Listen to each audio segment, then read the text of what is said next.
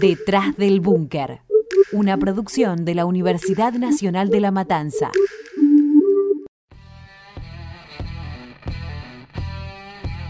Bienvenidos y bienvenidas a Detrás del Búnker. El que depositó dólares recibirá dólares. ¡Nos inunda más! ¡Nos inunda más! Sí, absolutamente. Vos sabés que sí. Vos sabés que sí. Pero esta noche volvimos y vamos a ser mujeres mejores.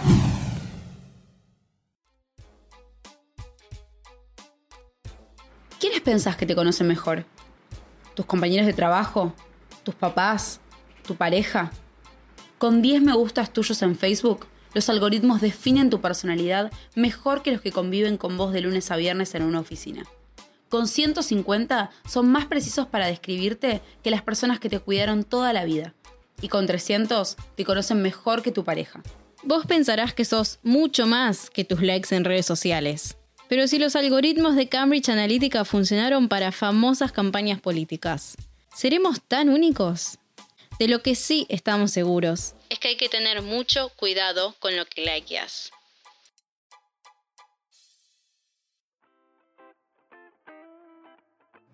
Primero lo primero, ¿qué es Cambridge Analytica? Cambridge Analytica era una empresa de consultoría y asesoría política, es decir, que trabajaba para políticos de todo el mundo creando y diseñando campañas electorales. ¿Cómo que era?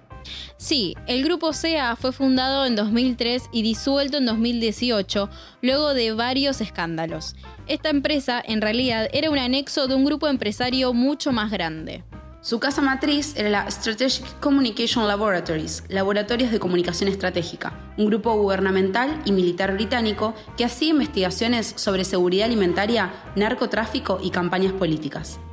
La consultora se creó con el fin de funcionar en Estados Unidos y trabajó mezclando psicología del comportamiento con investigaciones estadísticas. Para Cambridge Analytica, la personalidad de un sujeto se puede definir en base a tres pilares cómo piensa, qué siente y cómo se comporta.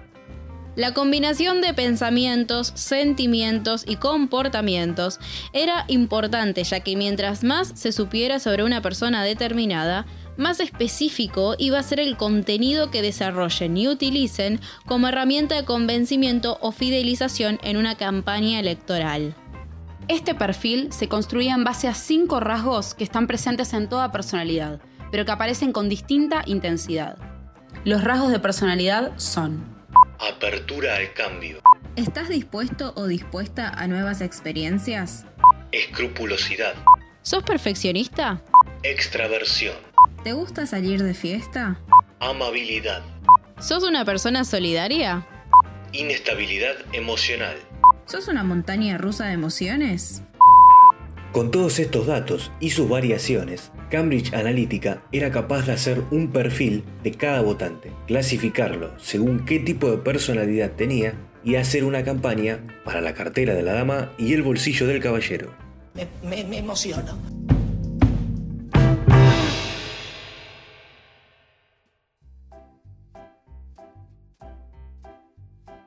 Hasta acá todo bien. El problema aparece con el tema de los datos. Porque ¿cómo hizo Cambridge Analytica para conseguir la información que necesitaba? Bueno, no se preocupó por ser muy transparente. A través de Facebook consiguió los datos de millones de usuarios para poder armar sus tan preciados perfiles. La empresa lanzó una app de Facebook que se llamó This is Your Digital Life. Esta es tu vida digital. Lo presentó como una herramienta de investigación sobre las posturas políticas de los usuarios, a los cuales le pagó entre 2 y 5 dólares para que respondieran el cuestionario. El problema fue que al aceptar los términos y condiciones de uso, los 270.000 voluntarios dieron acceso a sus cuentas amigas. De esta manera, y sin que los voluntarios supieran, ayudaron a que Cambridge Analytica obtuviera la información de aproximadamente 50 millones de usuarios. Y vos te preguntarás, si fueron tan hábiles para conocer la vida de tanta gente, ¿cómo es posible que esto saliera a la luz? Bueno, porque uno de sus ex trabajadores no soportó esta maniobra y decidió contarlo todo. Así como ocurrió con el caso de Wikileaks y otras filtraciones, una persona desafió al poder. Christopher Wiley accedió a dar su testimonio sobre cómo preparaban las campañas y cómo conseguían los datos. Wiley era programador y fue uno de los que diseñó los complejos softwares para cooptar información y clasificarla. La historia salió publicada en The New York Times y en el diario británico The Guardian. Con el testimonio de Wiley y la causa judicial que se abrió en Inglaterra, comenzó a conocerse el largo y complejo trabajo que Cambridge Analytica había hecho en sus cortos años de vida. Su trabajo de cooptación y uso de datos se utilizaron supuestamente en varias campañas políticas alrededor de todo el mundo. India, Italia, Kenia, Estados Unidos, Colombia, Reino Unido y sí, Argentina. Uy, no lo puedo creer.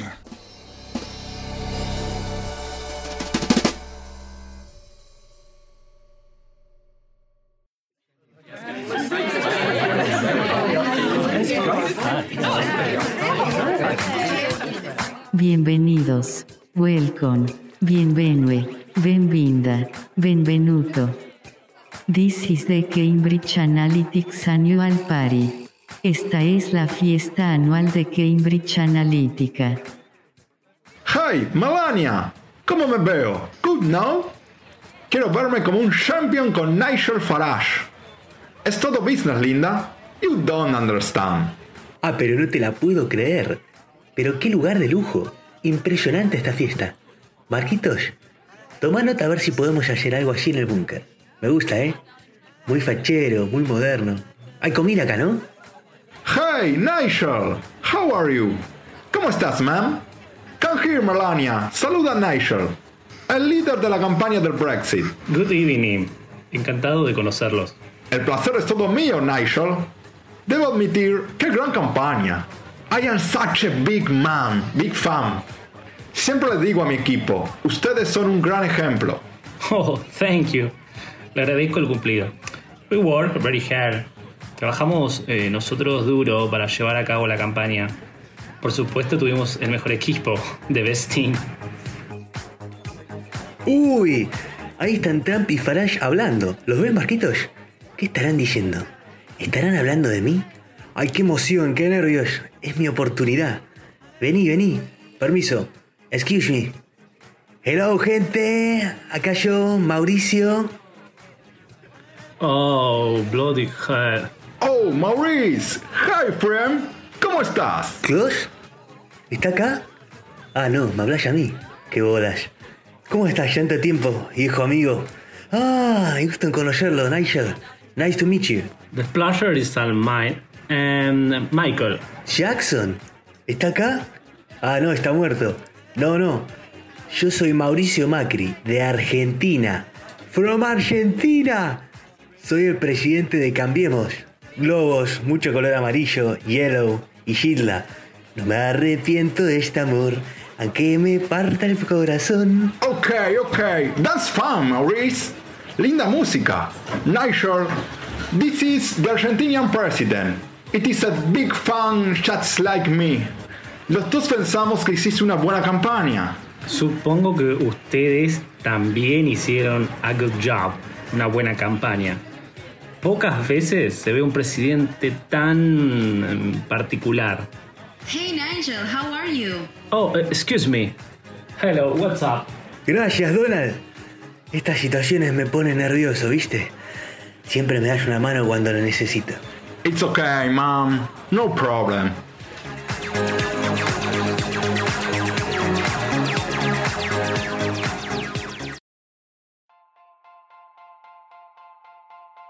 Hasta ahora te contamos cómo la consultora Cambridge Analytica actúa para conocer tu personalidad, tus preferencias y tus comportamientos.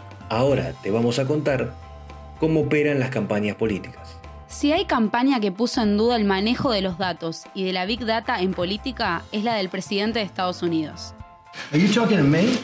Donald Trump, además de su discurso ofensivo, también se valió de los algoritmos de CA para conquistar a las masas. Con la asistencia del asesor conservador Steve Bannon, usaron información privada de los perfiles de Facebook de más de 50 millones de usuarios estadounidenses sin su consentimiento, de acuerdo con ex empleados, ex asociados y documentos de Cambridge Analytica. El objetivo, las mentes de los votantes. Históricamente, Conocer las opiniones de las masas fue muy difícil. Ahora estaban segmentadas a un solo clic de distancia. Cada interacción o me gusta fueron para los estrategas de campaña de Trump datos muy valiosos. La información recolectada digitalmente calificaba a los estadounidenses de acuerdo a si podían ser persuadidos o no, lo que llamamos en nuestro país el famoso voto blando, ese que se define antes de la elección y que no tiene una férrea identidad partidaria. A estos votantes el objetivo fue persuadirlos con mensajes cercanos a su personalidad. Si estaban a favor de las armas, le enviaban discursos de Trump a favor de esto. Si lo que necesitaban era trabajo, el contenido eran las promesas del magnate de construir de vuelta el sueño americano. La campaña de Trump contaba con múltiples mensajes, videos y flyers adaptados o modificados según el gusto, pensamiento y creencias de cada estadounidense. Temas de campaña, como la aportación de armas o la corrupción de Hillary Clinton, fueron plasmados en decenas de miles de propagandas políticas a lo largo y ancho de Internet, pero sobre todo en redes sociales. Parece un episodio de House of Cards o VIP, pero esto fue real. La campaña de Donald Trump fue una de las más ambiciosas hechas por Cambridge Analytica, pero cuando indagamos en trabajos previos el tema se pone misterioso. Alexander Nix, el director de la empresa, negó haber participado en otras campañas que se le adjudicaron. Pero un sistema de trabajo tan complejo como el de SEA no se construye de la noche a la mañana. Crucemos el charco, porque en las tierras del orden, el té y la reina Isabel, también hubo polémica. Nos encontramos frente a una de las campañas más controversiales de nuestra historia contemporánea, la salida del Reino Unido de la Unión Europea. Nix negó en reiteradas ocasiones que la compañía haya participado en la campaña del Brexit. Sin embargo, en la presentación oficial de la campaña, junto a los referentes de la propuesta, estaba una de las altas funcionarias de la empresa, Brittany Kaiser. Y fue la propia Kaiser quien en conferencia de prensa explicó cómo trabajaría Cambridge Analytica en esa oportunidad. A través de datos recolectados de las redes sociales, armarían sus famosos perfiles para entender las posibles razones para quedarse o irse de la Unión Europea. Y con sus mensajes específicos convocar a sectores que votaran por primera vez que no estuviesen registrados o el voto apático. Maravillosa jugada. Pero, ¿vos te pensabas que la Big Data en campañas políticas es solamente un fenómeno de otro mundo? En Argentina también ocurrió. ¿Se acuerdan las marchas, supuestamente autoconvocadas, contra el gobierno kirchnerista? Hay investigaciones que le atribuyen colaboración a la empresa británica. Según Nix, la empresa habría diseñado una campaña anti-kirchnerista que luego no prosperó. Y ante las preguntas insistentes del tribunal británico, respondió que no podía revelar para quién o quiénes fue ideada. Por su parte, la campaña de Cambiemos, encabezada por Mauricio Macri, usó estrategias clásicas del grupo CA, redes sociales, Big Data y cuentas troll copando Twitter con mensajes muy claros. Si Cambiemos no trabajó con Cambridge Analytica, por lo menos en Argentina fue su mejor banda tributo. Sin dudas, las redes sociales se convirtieron en un elemento fundamental en nuestras vidas. Nos permiten comprar, ver películas, leer y disfrutar de contenido on demand. Pero ¿sabes qué? Todo lo que haces en el mundo virtual queda registrado y es información que puede servirle a gente muy poderosa. Por eso, en Detrás del Búnker te damos un consejo. Cuidado con lo que likeas.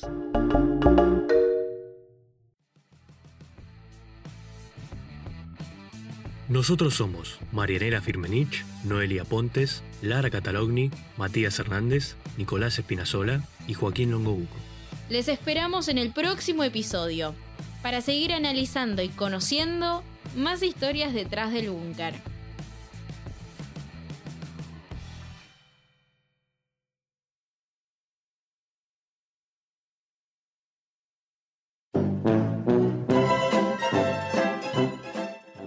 Well, yo me voy yendo muchachos. See you next year, guys. Un gusto que me hayan visto. Ja, era una broma. Vamos, Melania. Chao, Donald. Un gustazo, máquina. Pucha, che. Yo quería ese premio, Marquitos. Hicimos todo lo que nos dijeron. La Argentina eligió un cambio. Lo eligen a Trump encima. ¿Vos pensás que es mejor que yo? Para mí, sí se puede. Es mucho mejor que Make America Great Again. Por lo menos yo tengo mi propio pelo. Eso sí, soy mucho más fachero. Bueno, te guardaste el canapé, ¿no? Con todo esto del premio y conocer gente importante se me fue el hambre. Uh, vení Marquitos, sacame una foto con Nigel antes de que se vaya. Hey Nigel, it's me, Mauricio. Sacate una foto conmigo, please. Oh, God, please no.